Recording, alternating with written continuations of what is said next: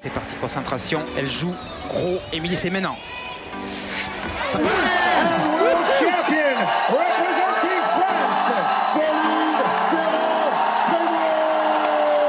Alors peut-être La Britannique est en train de peut-être craquer.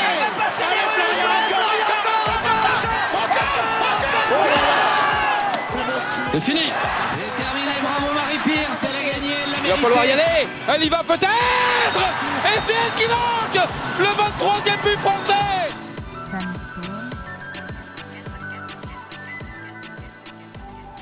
Oh, hello everybody. Hello Barbara, hello Kobe. Welcome to Women in Sport podcast in English, but uh, bienvenue sur Femmes et Sport podcast. Uh, we are here with Kobe. So, Cobie, before we start, I would like to introduce you. You are a physiotherapist who graduated from Curtin University in Perth, in Australia. Uh, you are writing a thesis in physiotherapy on fear of re-injury uh, in people with ACL injury under the supervision uh, of Merv Travers, who gave me your contact, by the way. Thank you, Merv, if you listen um, to us. Sorry. Uh, and you have initiated a great event. You will tell us more about uh, in this podcast. Uh, did I forget something? Would you like to add something else about about you? Oh, um, thank you for having me. Um, I'm super excited to be on this podcast. It, it's such an amazing um, idea, and I love I love what you what you guys stand for. Um, no, I think you've covered everything. Yep, physio, doing a PhD in ACL injuries, looking into fear of re-injury. That's pretty much it. Yeah, perfect. So, what is your your aspect with female condition? Because when uh, we we have a, a podcast about female athletes and sport female, so what is your link uh, with that? Um, I mean, over my career, I've worked as a physio um, for Cirque du Soleil. So um, I don't know if you're experienced with that company, but it's a circus company that tours the world. So I Okay. um, toured Yeah, Cirque du Soleil. Yeah. Yeah, yeah. So I, I toured with them for a few years, going over Japan, Asia, bits of Europe, and Australia, um, and got a really good understanding of um, what it's like for or to manage, I guess, female athletes working in a really elite level. Um, so that was my professional experience. Um, I mean, my personal experience, I I tend to dabble a bit in various different sports. So Yeah. um, triathlon is is probably where I spend my most time because it's a super time consuming sport and doesn't leave much room for other things. So, so yeah, um, uh, so Ironman, I, I do a little bit of like half Ironman sort of um, competition. And being in Australia, we have a, a lot of really nice open water swims. Um, so yeah, I've just done uh, competed in a team doing a 20 kilometer open water swim, which was cool. So those are those are my those are my sort of interests personally. Um, You are I- an athlete. so you are a female athlete. Clearly awesome. And uh, with um, and you make a PhD after becoming a professional physiotherapist. You come back to academics, if I Yep, understand yeah. well. Okay. Yes, yes. So I'd been, um, yeah, I'd been touring um, the world with Cirque du Soleil, and I'd been with the company for a few years. And it Mhm. was, yeah, around that time I thought, actually, what I want to do now is I just want to do a pivot and um, get involved in some research because, yeah, during that time where I was with the company, um, it was a really good opportunity to reach out to lots of researchers in the sports medicine field, and they were very generous with their time because um, I think it's cool for them to see their research applied to such high level athletes. So I might send them a video of an acrobat doing something crazy with knee pain and be like, hey, this is what they need to do. And you Um, me. I know you're help me like you're the you're the guru in this area. Um, most people would only re- like normal people would rehab them up to like you know being able to run, squat, jump, maybe Yeah. not touch their feet to their head or um, do something ridiculous. So so yeah, um, I guess it was during during that time I got exposed to a lot of really amazing researchers and and I also, you know, just by virtue of traveling a lot, um, saw a lot of really mm. cool conferences where I was like, oh wow, people are doing amazing things around the world. And I guess it was just being exposed to that that made me think, oh, this is something that's possible for me to do. Whereas before, I just really, you know, you you um, what's the saying? You um, you need to see what you can believe or something along those lines. Like.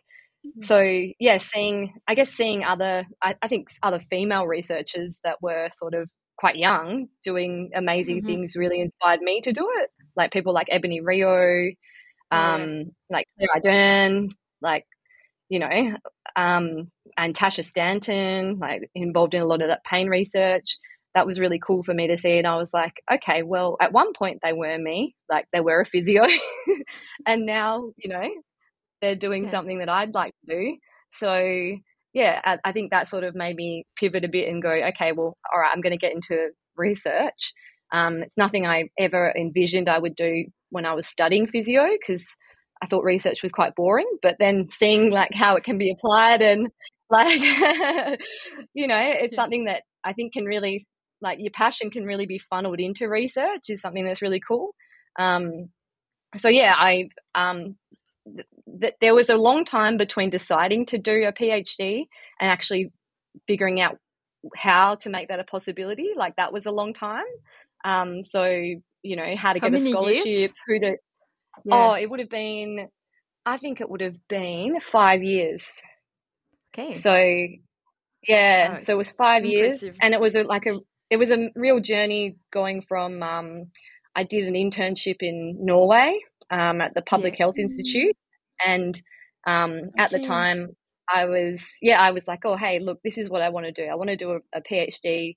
Um, I really like, you know, the kind of research that your group does. So they do a lot of um, big epidemiological research in Norway. Mm. They also pay their PhD students really well, which is, is like a which is more different in France most. and yes, yeah. more than in yeah, France exactly. and in Australia. yeah, yeah, exactly. So Scandinavia being amazing, like pay their researchers really well. So I was like, this could this could be good. So um, and you'll love this. Um, so the area that we were looking into was um, how um, sex hormones um, impact chronic pain. So we developed a, a research plan, um, requested funding for it, got the funding for it to be a PhD position, and then had to advertise it because it's a government position. Um, and everyone at the um, Public Health Institute is like, oh, congratulations, you've got this PhD position, this is going to be cool. And I was like, oh, amazing. Um, just have to interview because it's a government role we're just going to advertise it for a week. Um, and then they had like hundreds of people apply. Um, long story short, long story short, I didn't get that position because like someone super qualified got it, wow. and I had no research to my name at that point. So like that wasn't meant to be. Um, okay. And then yeah, ended up at Curtin, um, speaking yeah. to one of my supervisors from my master's um, research, my mm-hmm. master's um, course, physio course. Um, yeah and he was super supportive. Um, we had done a little bit of research in ACL injuries, and I just was talking to him about, you know, there's a real gap between like the pain science and sport science. I think like mm. pain science seems to really um, get the idea of treating people as a whole person and the many yeah. factors that can contribute to pain, whereas sport sports injuries is so focused on you know really minute details mm-hmm. of well if we do 10 reps then maybe they'll that will reduce their risk of hamstring strains whereas maybe if we mm-hmm. hold it for 30 seconds that like it was all very like singular single factors if that yeah. made sense so i was like i was i was really keen to sort of bridge those those two fields um, so that's kind of how i ended up um, going down this path of investigating um, fear of re-injury with people with acl injuries like adding that sort of psychosocial aspect of it. Mm. Which is super new yeah, in uh, ACL injury. It's uh, I never heard something like that before. Yeah, um, yeah, it's it's interesting because um, I've just done a scoping review as one of my first studies for my PhD, and looking at the publication dates of the studies. So there's 141 studies in my scoping review, and the majority of them came out in the last five years. Okay. So it's just it's just exploded in the last five years because I think it's um, you know improvements in surgical techniques have taken us quite far, um, and then mm. improvements in rehab have taken us pretty far. But that's that's all pretty you know stagnant at this point in time and we're still seeing people not returning to sport at you know at very low rates so like 50% of people or something along those lines will return to their pre-injury level of sport after an ACL injury so mm. the yeah they're basically fear of re-injury or psychological factors were the most cited reason for not for them not returning to sport um, which is why yeah mm. we're we're looking into that a bit further to to figure out okay well what's going on there what are people um, how can we modify this um, mm. so my original my big idea was okay great let's let's do a study looking at how we can modify fear in people with acl injuries like i don't know let's look at graded exposure try and try and you know do some of the um, interventions that we would do for people with back pain like fear related um, fear of movement related to pain for people with acl injuries and then mm. Um, when we looked into the data a bit more, it's not really a pain problem. So a lot of people with ACL mm. injuries, they're you know they have um, full function. They've got very little pain at the end stage of their rehab. Um, they've had good outcomes with surgery, but it's psychological. So, um, yeah, we what's had happened? to really step back and go. yeah. So what's happened? Everything is good. So. yeah, yeah, exactly. Yeah. Uh, just maybe for our um, auditors, non-physio um, auditors, one non-physio auditors. yeah. yeah. Uh, could you define uh, ACL injury? Uh, are you searching about after surgery only, or maybe in patients who did not have surgery? Actually. Yeah. No. No. Definitely. Yeah. No. We the my study did look at um, either injury or post surgery. Um, mm. um, but most of the studies don't compare.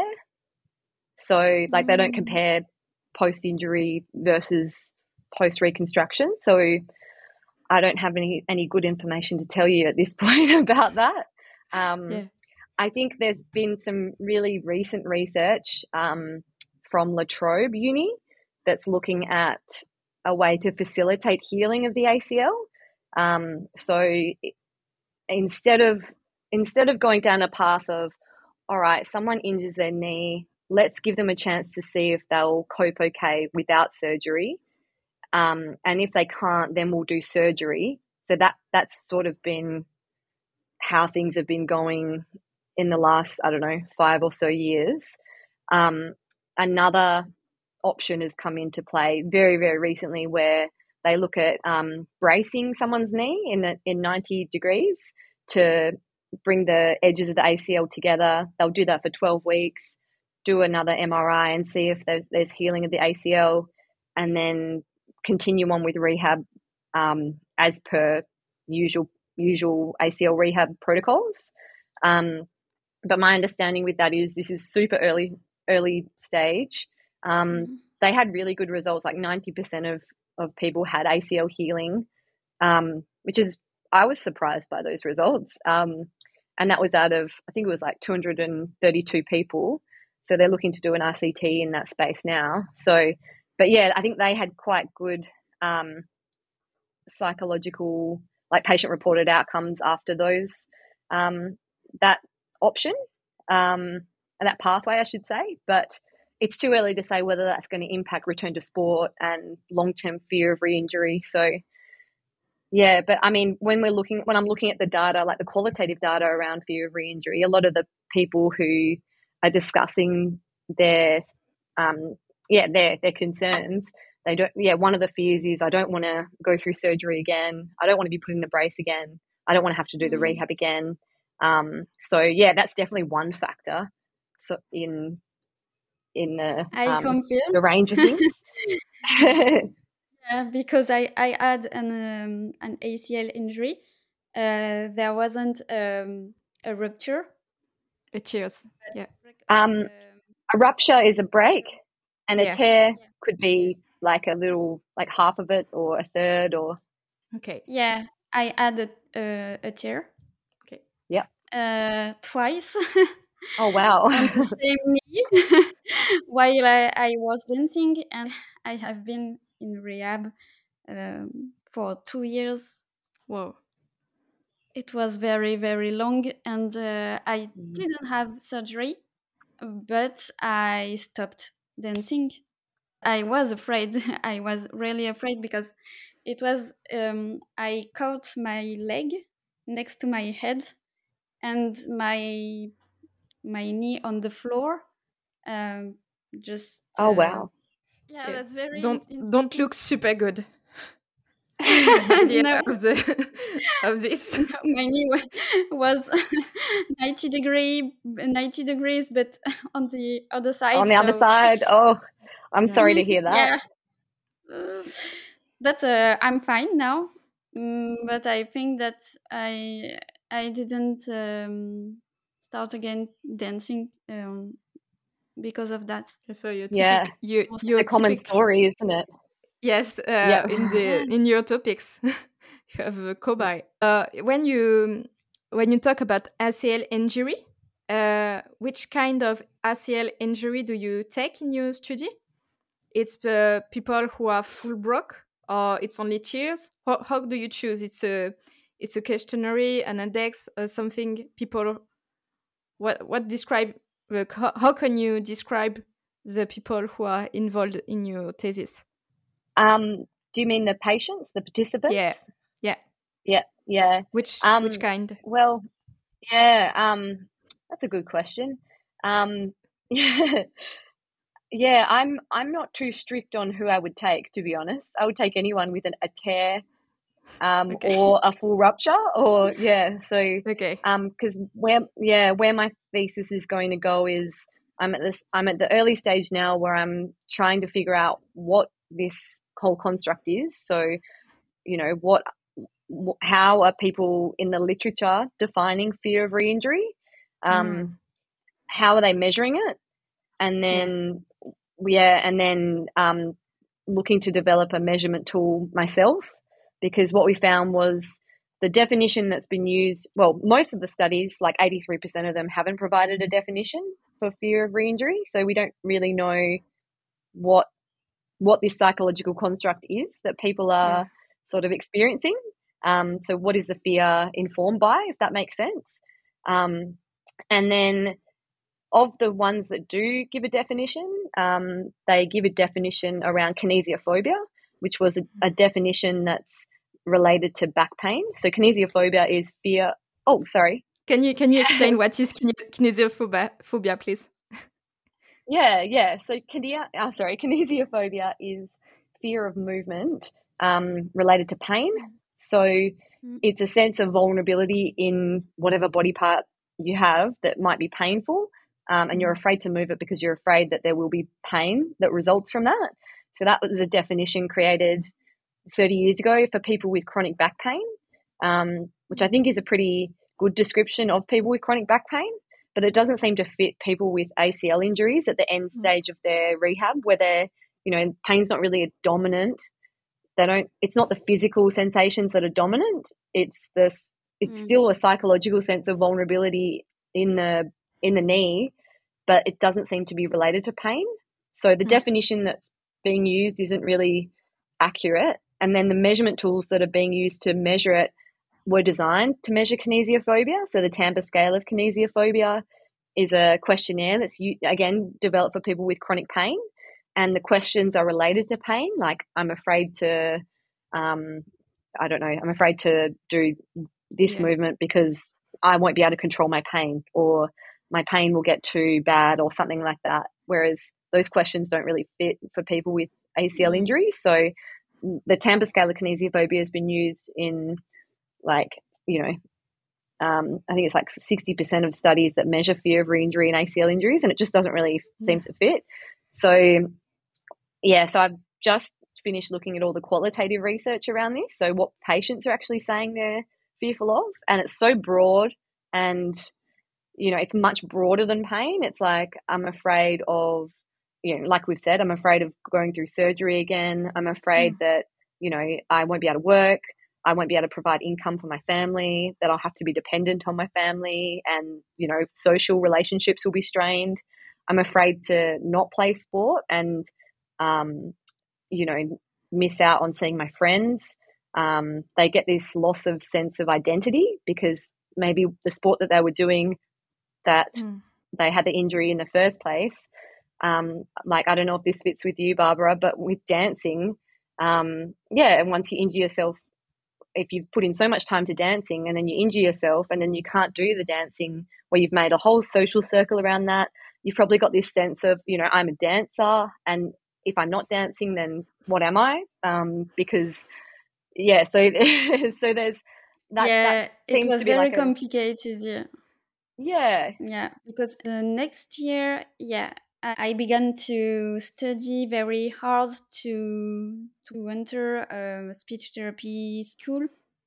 So I I didn't have the time to to train and to dance. So my injury was the the first step, and then mm. I I just had to let go uh, with dancing. Although it was a, a passion for me, so yeah, it was complicated. Yeah. Yeah. Yeah, definitely. So it becomes it's more than fear of yeah re-injury or yeah fear of pain like there's so much tied into it yeah so many things inside the ACL and do you think yeah. it's um, I don't know if it's an English word, but I, I try to do it with English accent, and we'll see. Uh, is it apprehension, like uh, you you apprehension? I don't know how to say in English. Maybe like you you become super careful about what you do with oh, your yes. knee. Yeah, apprehension. Like, uh, yeah, yeah, yeah. Do you think it's something like that? The fear of re-injury. Yeah. yeah, definitely. Yeah. So yeah, it's it's you're not you won't you'll hold back from things. Um, you won't go in as hard as what you normally would. So if you do return to sport, yeah, you're constantly you're much more aware of your surroundings. Like is that person over there going to come and run at me or um, much more hyper vigilant mm. to what's going on around them and Mm-mm. other possible causes of injury like oh i don't want to play on this ground because this this particular ground looks like it might have potholes like holes in it or um, not you know i don't feel confident in my knee so i don't think i want to play at night or you know it's raining today mm. so the ground might be slippery so yeah there's lots of different they become a lot more yeah cautious. it looks like uh, post-traumatic. Yeah like yeah. Uh, syndrome post-traumatic like uh, hypervigilance and think a lot about it uh, how can you mm. can you be safe? It's super interesting. Uh, we what do you fi- when do you finish your study? Um oh good question. Um yeah hopefully hopefully in a couple of years time so okay. 20 have to wait. to 2025 yeah.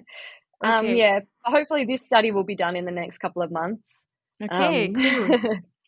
Can't wait to yeah. read it. It's super interesting.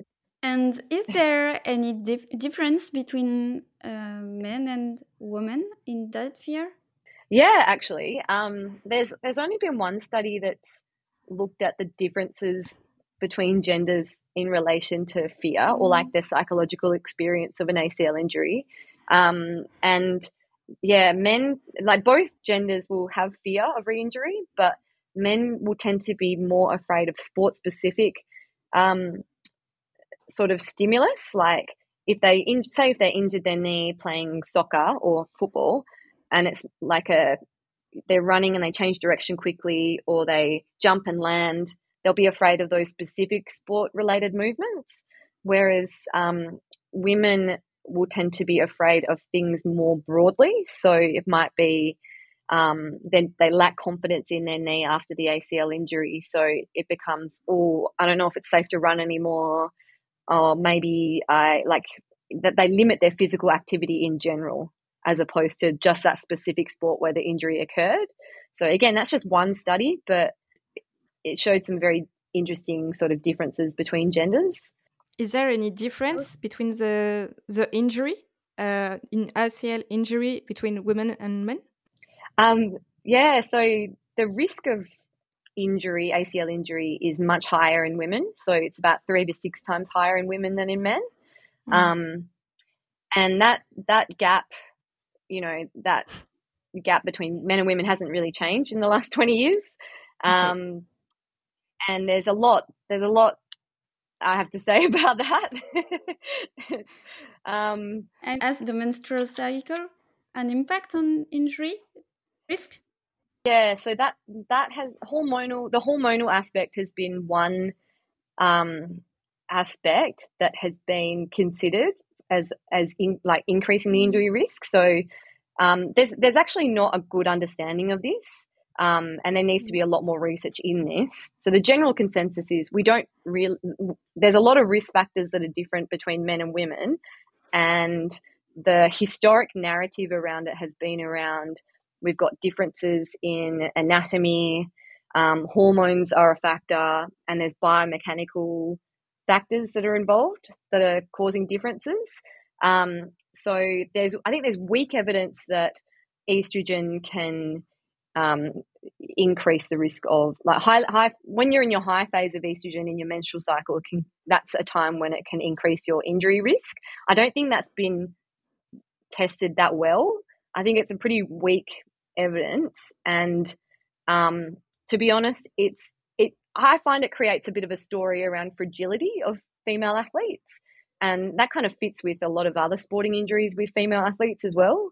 Um, and you know, if you actually look at in people with ACL injuries, so you know, we know that women have a much higher risk of ACL injury. We know that things like the ground that you play on, the footwear that you're using, your um, your the resources that you receive as an athlete. So, say the the expertise in coaching, um, the medical staff involvement, um, you know how experienced the medical staff is and the med- and the coaching staff, um, the long term development that the athlete has received for biomechanics, all of that plays a huge impact in their in their risk. And um, so, you know, I guess what I'm trying to say is I think there are many social factors that play a, a role in female athletes developing ACL injuries at a higher risk than men.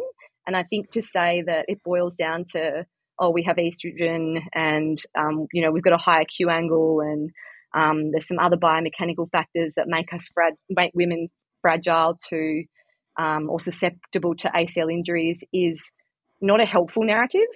Um, I think if we look at the social mm. constructs that are, actually are modifiable, um, I think that would be much more helpful. So, you know, like, for example, if we look at Australian um, we have Australian football, which is a weird game for any foreign people to see. Um, we have an oval ball, and yeah, it, we bounce it, and it doesn't really bounce probably because it's an oval ball. And anyway, it's just it's a weird game, but we love it in Australia, and it's only been the last I don't know, say 10 years that women were actually allowed to play it. So I never played it growing up because I wasn't allowed to play it, right?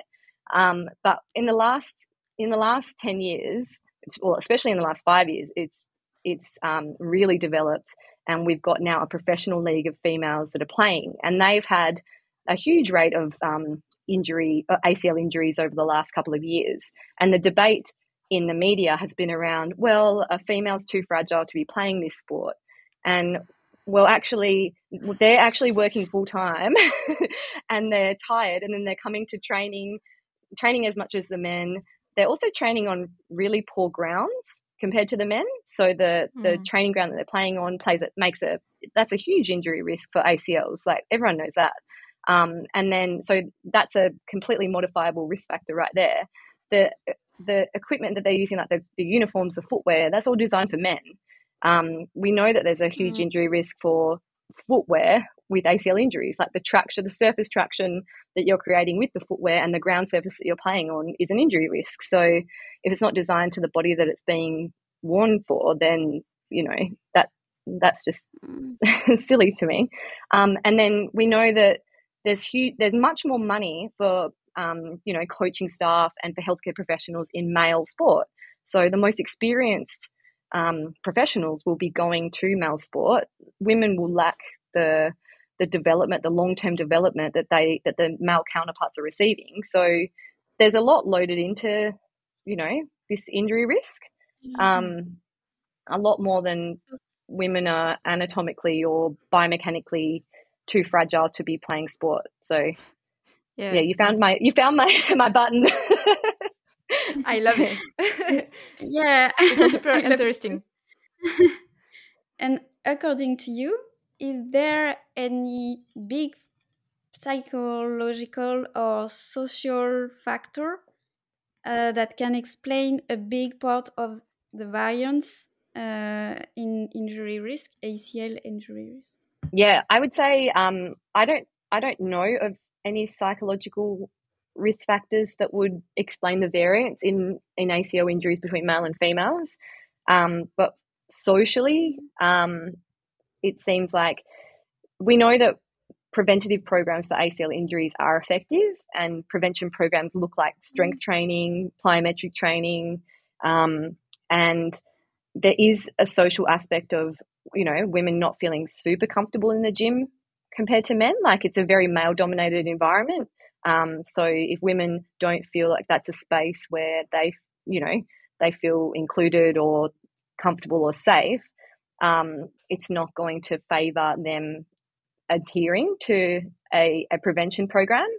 So um, I think that has there's something to say about making a, an inclusive gym space for women to um, do their rehab and strength and conditioning, and it not to be seen as just something that is for the men because we know how helpful it can be for um, Yeah. preventing injuries. Yeah. Eh, I didn't expect that it was a, a, a huge um, a huge thing actually.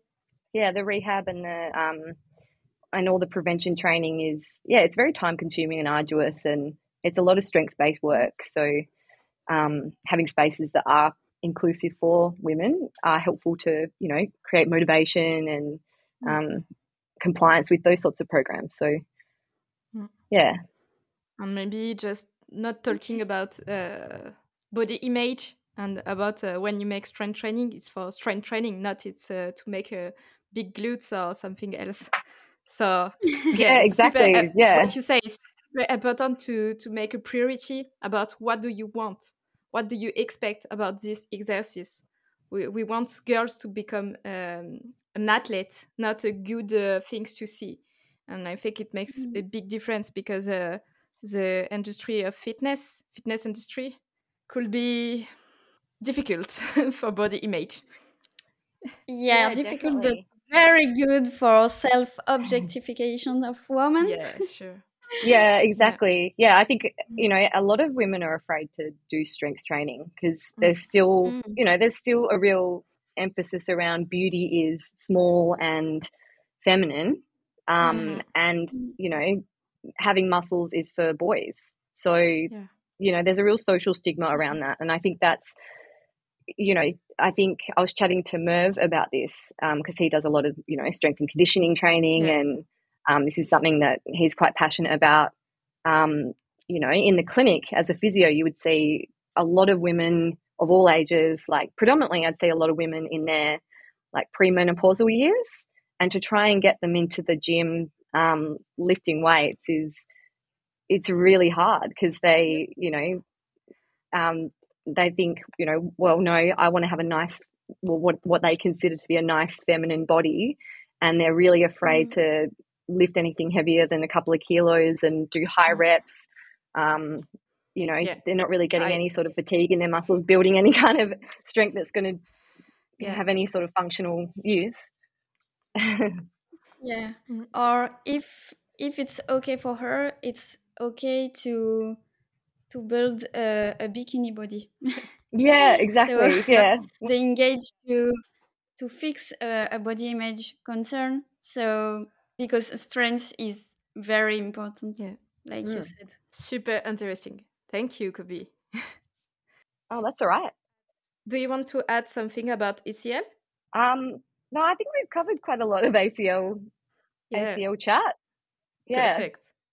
So, what do you do with Merv uh, in next month? I think. Yeah, yeah. So um, in April, April twenty second, um, we are running an event, and it's going to be a online and live symposium um, where we're talking about gender bias within um, various aspects of research. So within pain uh, research, um, within performance, and um, and sports medicine. Um, so yeah, this this is something that we're um, we're super passionate about. Like we're really excited to present this this symposium. So we've got um, obviously Merv Travers, he'll be presenting on strength and conditioning. Um, Tasha Stanton, so she'll be she's actually going to be talking about gender bias within academia. Um, Claire Ardern, so she's going to be talking about other biases, gender biases within um, you know academia, sports medicine. Um, we've got Professor Sophia Nimphius. Um, so she is an exercise scientist, and um, she's a huge advocate for for um, removing gender bias within um, sport. She she's she's going to be discussing about performance and strength and conditioning. And Dr. Rachel Harris, who um, yeah. she's a yeah, do you know her? Yep. Yeah, I see. I meet her in the WISC Congress. Oh, amazing! Yeah, super super impressive. Yeah, so there's there's a massive um, lineup, and what's interesting about this conference is um, everyone's donating their time um, to present, and all the profits will go towards a grant that we're setting up to try and improve equity within research. Um, so yeah, I guess the whole sort of ethos around the event is where you know trying to discuss some of the, the gaps within um, recruitment in, in say like pain science. So we know that um, you know a lot of our understanding of, of how pain works is based on male physiology. So originally it was it was done on all the studies were done on male rodents with the the belief that you know the female menstrual cycle is something that's too difficult to control for so it's just easier if we just do, do all our testing on male rats um, mm. and then we have a standardized sort of you know participant um, and then we'll get an understanding of the physiology of, of how the nervous system works and then we'll apply that to male humans um, and then, so, you know, after many, many years of research of male physiology, then the drug companies will then develop um, medications that are designed for male physiology. Because the under the the belief at the time was around, you know, we don't want to mess with females' fertility, so we don't want to test drugs on women because it might interrupt their fertility. Um, we don't want to accept that risk. Um, this was after there were some really bad reactions to a, a um, an anti-nausea medication for women that were pregnant. So I can't recall the name of the medication at the moment, but it caused um, like thousands of stillbirths. Um, okay. So, so the Federal Drug Administration in the US banned women from being hmm. participants mm. within drug trials. So a lot of our understanding of yeah um, how pain works is on male physiology, yet a lot of like there's a there's there are more women that have um, chronic pain conditions than men, like up to six times the amount of women have chronic pain conditions than men, and our understanding of it is based on men. The medications that we use to treat it is based on male physiology, and women are having you know up to seven times the adverse risks to these medications than men, um, which makes total sense when you look at it in those terms. Um, so yeah, it's only been the last sort of 10 years that there's been a push to improve equity within pain research. So have more women with have equal numbers of men and women within um, studies and analyze those results based on the sexes, not grouping them together. Um, and I guess you know how that uh, that's just one aspect of this gender bias sort of symposium that we're looking at. We're just we're basically telling a story of um, there have been gaps in our understanding of how things work um, that favour men um, because women have been excluded from a lot of a lot of the research. And then how does this affect um, our patients clinically? So, you know, when when we're treating a 50 year old menopausal women in the clinic based on research of, you know, almost elite male college athletes of 20 years. oh, yeah, of 20 yeah. of 20 years yeah. then why would we expect that to be helpful for for that patient? Like we need to be a little bit more critical, I think, of, of the research and, and mm. also a bit more understanding that we need to shift our treatments if they're not working and look a little, yeah, as I said, look a little bit more critically at the research that we're using to drive those treatments, I guess. Um, and on top of that, we're looking to just discuss, you know, how can how can we change things moving forward? So, what would those studies look like that we need to fill those gaps? Um, and what are the barriers within science as a whole and academia that are, you know, limiting us from doing those things? So, Tasha Stanton's going to be talking a bit about applications for grants. Um, there's a huge disparity between men and women in their success rates for um, for getting grants to do really good research, to do RCTs and things like that. Um, but when the reviewers are blinded to the applicants, that we don't see that disparity. So there must be systemic systemic barriers within um, within place that are driving those disparities. So yeah, that's that's the whole gist of the symposium. Um, uh, we're we're really mindful of it. yeah, I mean, we we've been super mindful of it being an inviting um, sort of event where we want people to feel, you know, empowered by that knowledge and also hopeful. Um, we really don't want it to be a, an event where if the you know if they are men that are coming that they're going to feel disempowered like oh no um oh i've done the wrong thing or like they feel like they're in trouble or something like that um because i think that's a real barrier to them actually assisting in mm. um changing this yes, so yeah. so yeah like merv was um merv was telling me a story for example like uh how he one thing that he likes to do is to increase the amount of equity on his on the papers that he writes. So he likes to involve a wide variety of researchers of different genders within his research team. Um, and when he was a junior researcher, he proposed that idea to his senior researchers um, and didn't really hear anything back. so I think at the time he sort of felt like, oh well, I um, you know I don't really have any say here. wrong. yeah. yeah, or yeah, have I yeah have I done something wrong? I, I don't belong. I don't really here. have any power here to um yeah. to, to, push this, but you know now he's got mm. quite a lot of power to to shape how how that research team looks, and I think even saying that is like okay, well, oh, actually, I didn't consider that would be um, an option of increasing gender equity within research, like something as simple as that. Okay, great, and uh, every, everyone can attempt yeah, everyone can attend. Yeah, so it's going to be um, online um, as well as in person. So, um, so we're in Perth in Australia. So, like, it's the most isolated city in the world. So, yeah, we definitely wanted people to be able to attend um, online. Um, yeah, so yeah, twenty second of April. We're going to have a link out soon. Um, We're still sorting out some logistics around that, so I can share that with you guys once that's yes. ready.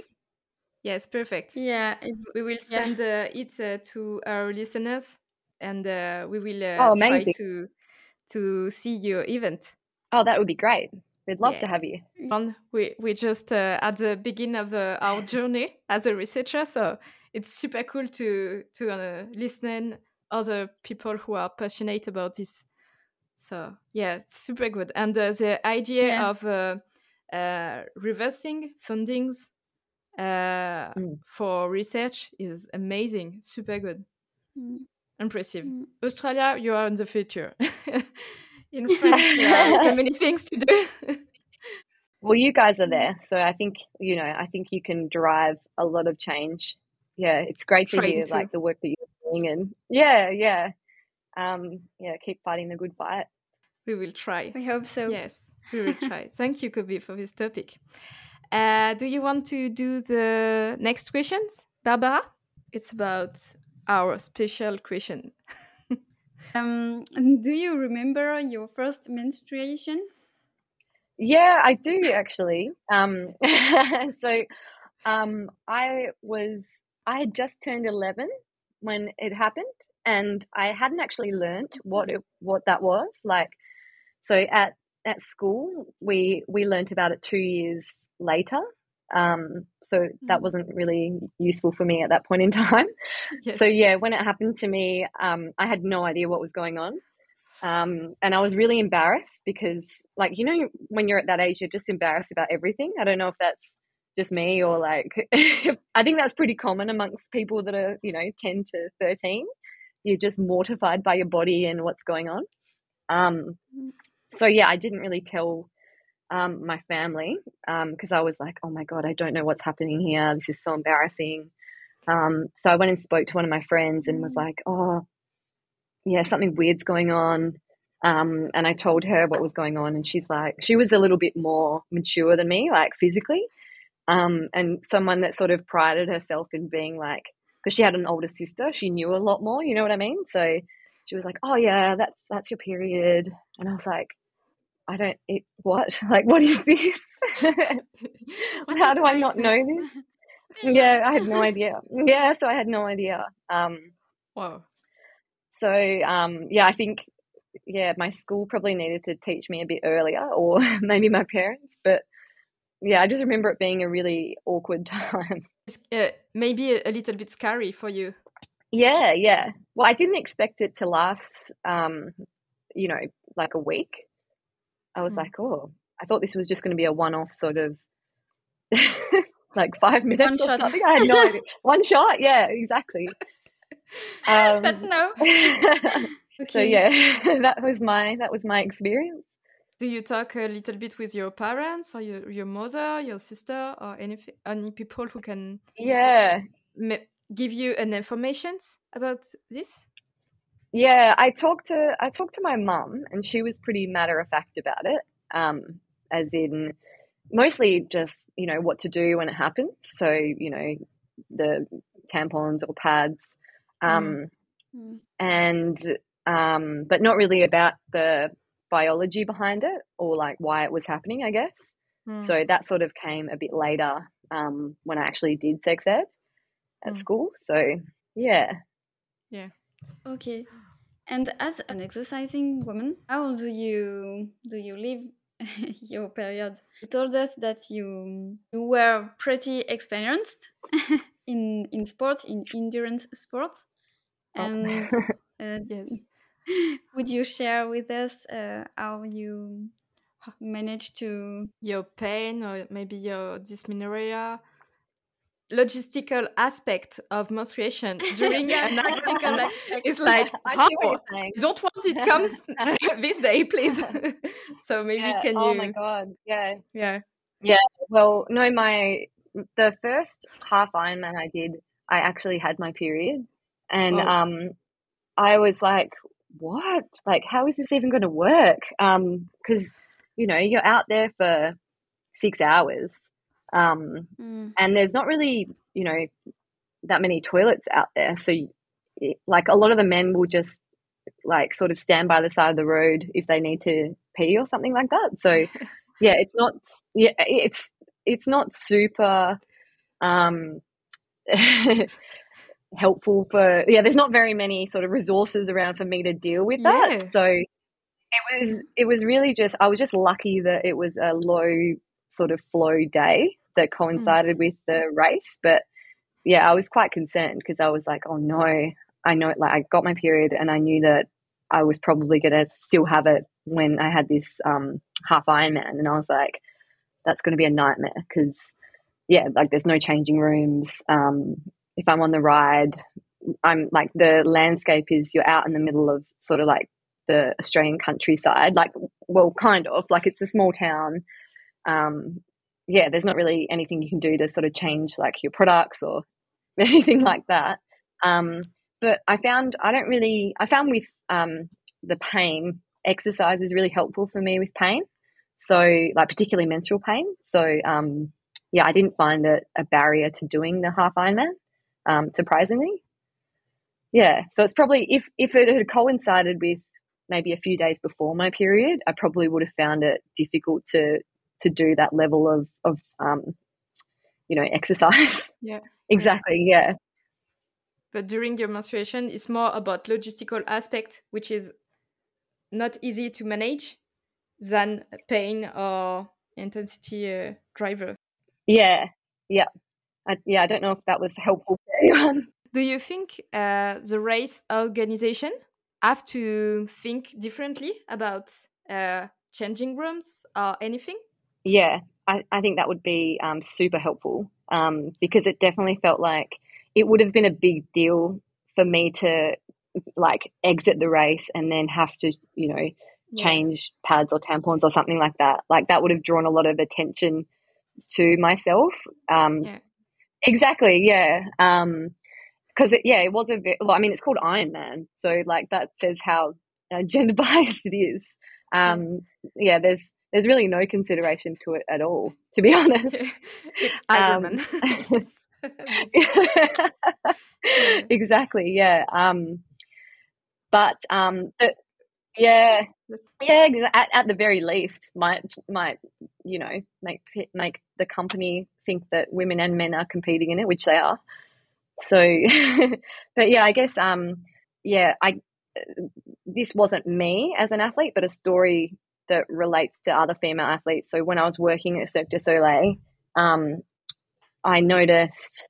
Um, so we have a gr- we have a lot of people that speak many many different languages at Cirque du Soleil. So there's like I think there was like 53 different nationalities on the on the show.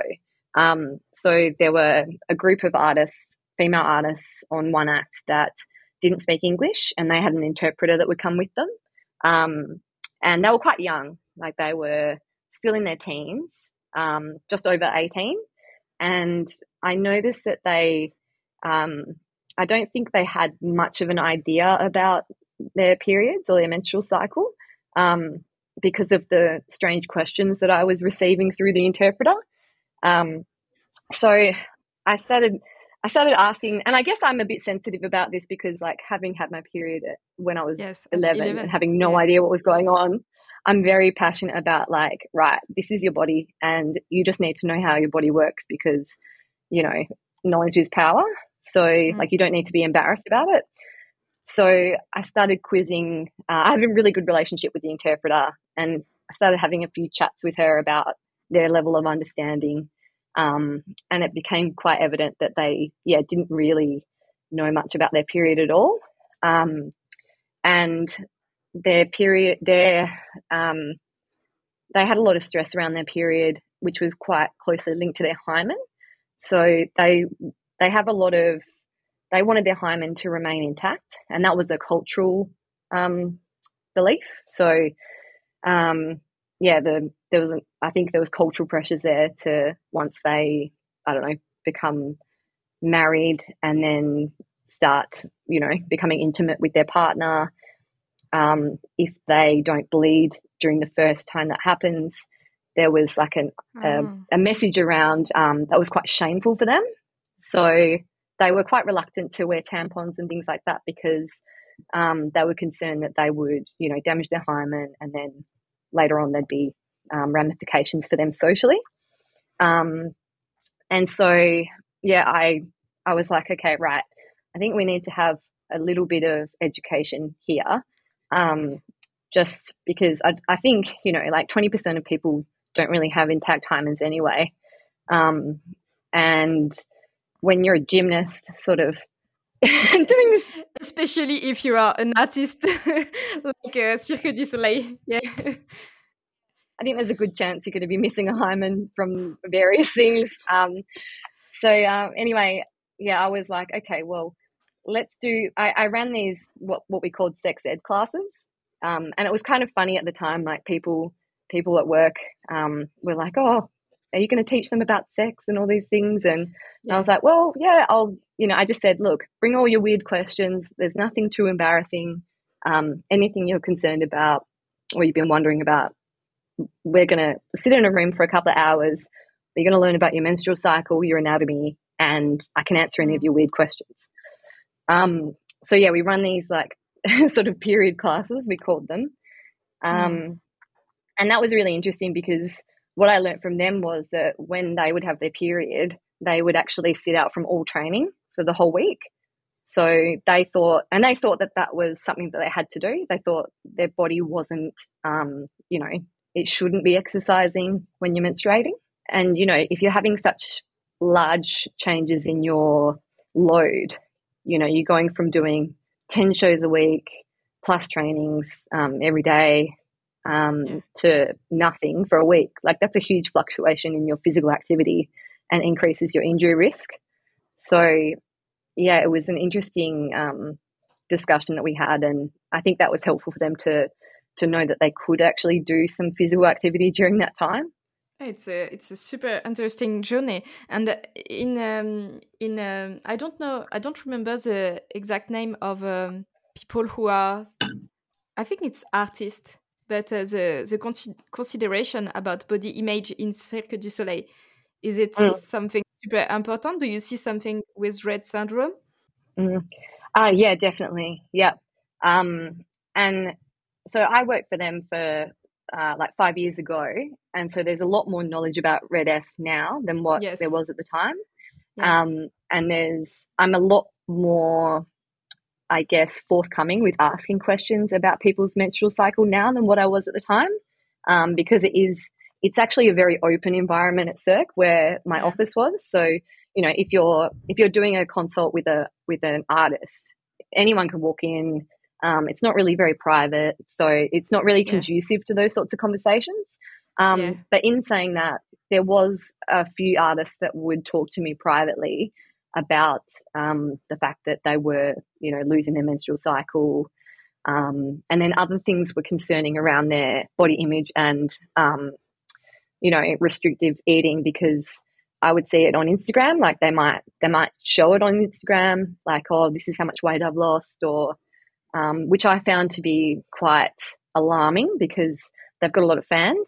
Um, and that's a really unhealthy message to be um, showing their fans, I think.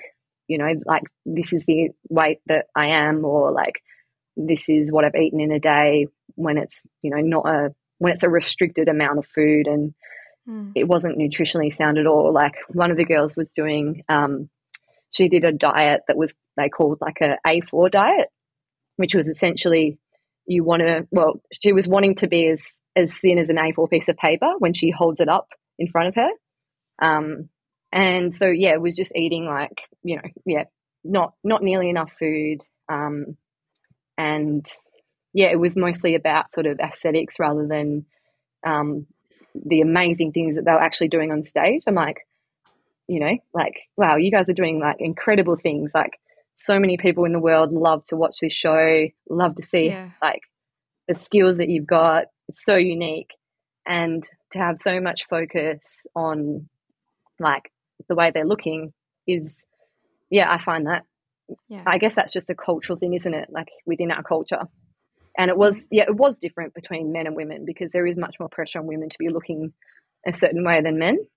An ideal of finesse and uh, body image composition, like you have you don't have to look uh, too fat or too body. It's really hard for artists, I think. And uh, the sport medicine just forget this area. I think a lot. Uh, we talk a yeah. lot about endurance sport. We talk a lot about aesthetic sport like gymnastic and um, skating figures and everything, and weight category sports. But it's really yeah a about artists. Yes, and dancing and everything. Yeah. Yeah, yeah, it's it's it's a huge pressure, and you know a lot of the artists are quite young as well.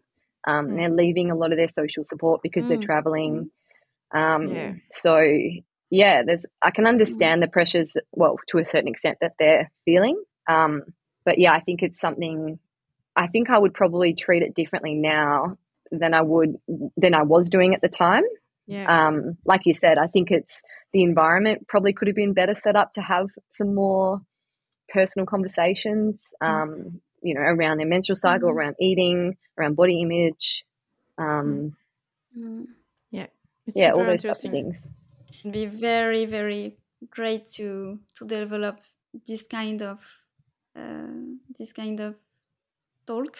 Mm. I think because um, women are are not aware uh, of the difficulties that can um, the, the consequences mm. yeah exactly especially on bone health. yeah exactly yeah. yeah yeah and like yeah obviously all the medical consequences um, but i think perhaps you know they can be so they they can sort of think like oh well that's a long time in the future um, i'm mm. sure it won't happen to me or you know it's mm. hard for them to take that part seriously but perhaps if people understood that it can impact their performance significantly um, you know i think so yeah, yeah that could maybe be a way in perhaps but it's sometimes it's a long way uh, before before they can understand that their performance are impacted. And sometimes it's too late to that's true. Yeah. Too late or uh, eating disorders are chronically uh, settled mm.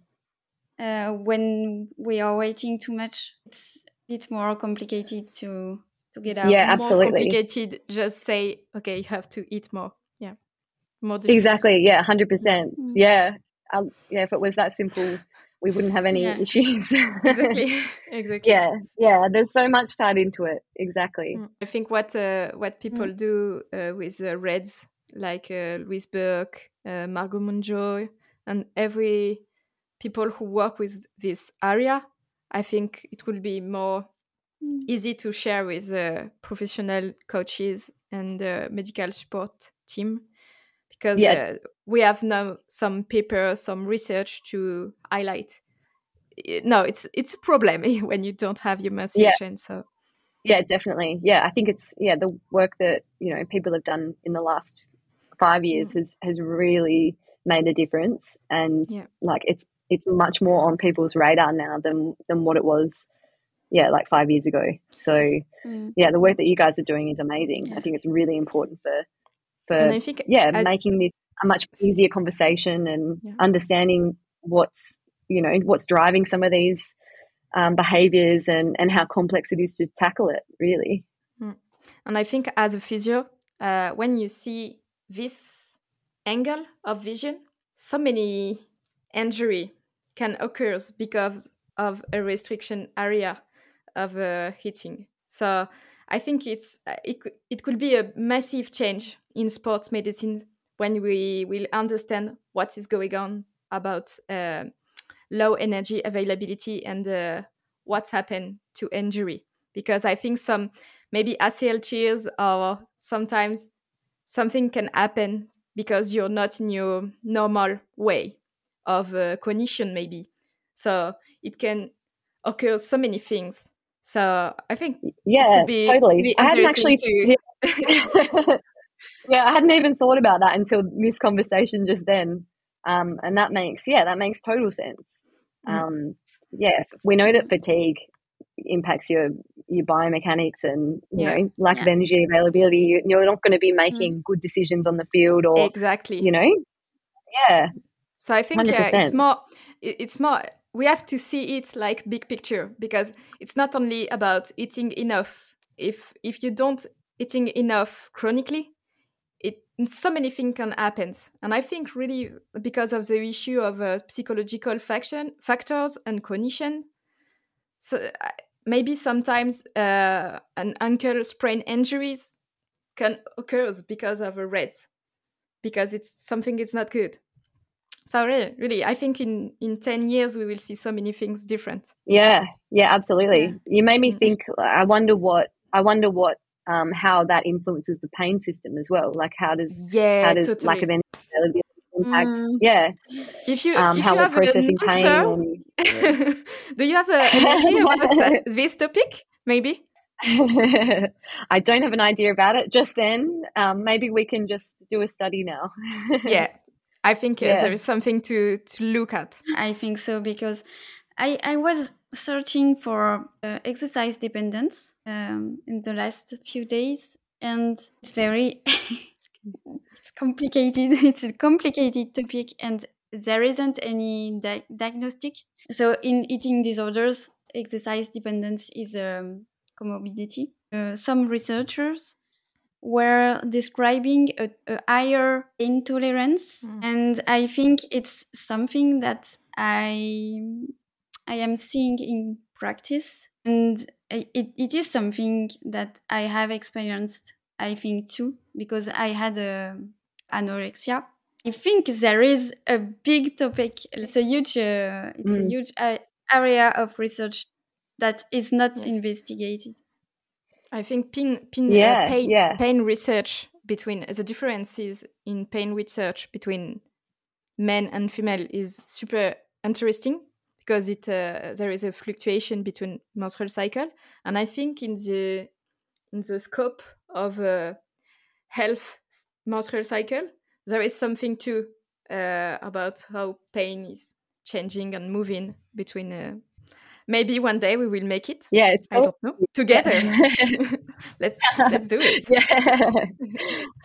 that would okay, be cool. Yeah, that'd be really yeah. cool. Do you have some recommendation for people like a blog, podcast, books, uh, which make a which make a differences in your life, or as a physio, as a female athlete?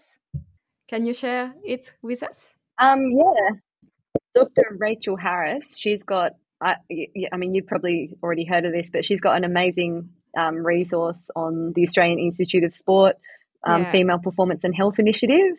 Yeah, yeah, you're already definitely already know about yeah. that. Yeah, so yeah, perfect. Yeah, so yeah, they've they've got um, a whole bunch of modules um, to targeted at different um, people, so female athletes or healthcare providers or coaches. And yeah, they're amazing for looking at different aspects like how to coach um, females, um, you know, pelvic health, breast health, um, all those sorts of things. I think that's really that's really helpful. Um, a couple of podcast. Oh, doc, uh, Professor Sophia Nimphius, she's got a website where she's got um, quite a few lectures on there, and they're really interesting.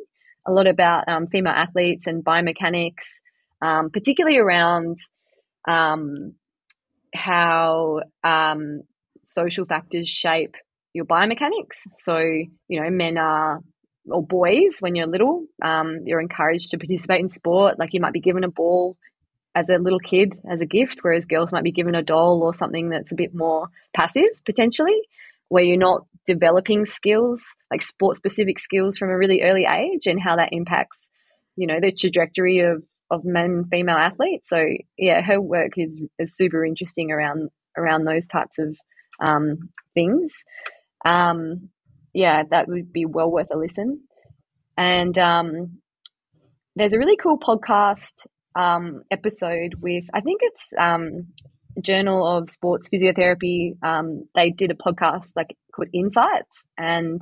um, Kate Mahoney, she's a physio, an Australian physiotherapist, um, she's amazing. She won like a Churchill Fellowship where she went around to a whole bunch of different countries and looked at um, various aspects of like female um, athletes. And um, she's a real supporter of, of women in sport. And now she's one of the like the managers of like this major um, Australian Football League um, women's club. so she's a real driving force for improving AFL women's league.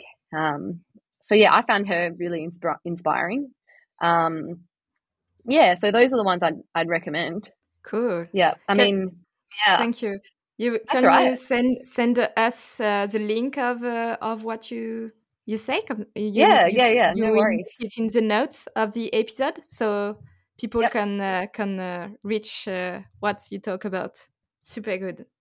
Yeah, and uh, absolutely where can you follow your work and if somebody wants to contact you uh, where can uh, people find you yeah that's a good question. So people can uh, follow my work on twitter.